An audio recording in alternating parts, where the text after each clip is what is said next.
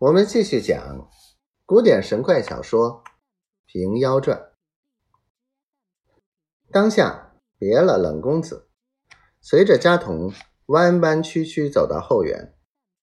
这园中有个鱼池，约莫数亩之大，正中三间小小亭子，仿着江南船样，一顺儿造进去的。亭子四周种些莲花。此时深秋天气，虽没花了，但还有些败叶横斜水面。亭上有个匾额，写“采莲坊”三字，旁注“探花逢成体”。池南边三间大敞厅，两旁都是茂竹。厅前大石条砌就一个玩月台，台下系一只小小渡船。家童请长老下了渡船，解了缆，把个单桨划着，请客到那亭子边，送和尚进了采莲坊内，一先划着渡船去了。担子和尚看时，果然与船舫无异。一间间都有照壁隔断，都是开关得的。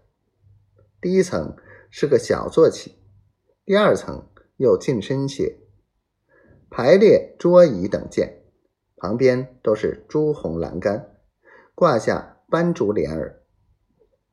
第三层四为暖窗中设小榻，分明是卧室。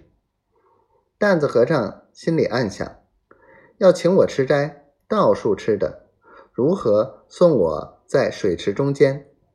敢是怕我走了去，不领他的圣意吗？终不然，难道他不信佛法，怪我们僧家哄我到这绝路饿死不成？正在彷徨之际，只见两个家童抬着食盒下了渡船。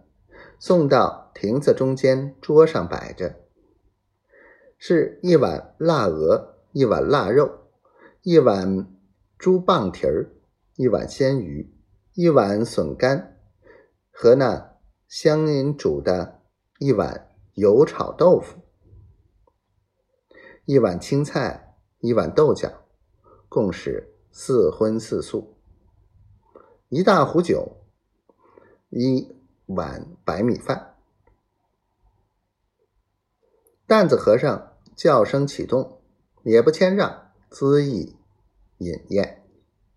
众人等他吃完，收拾过了，抹净了桌子，却待转身。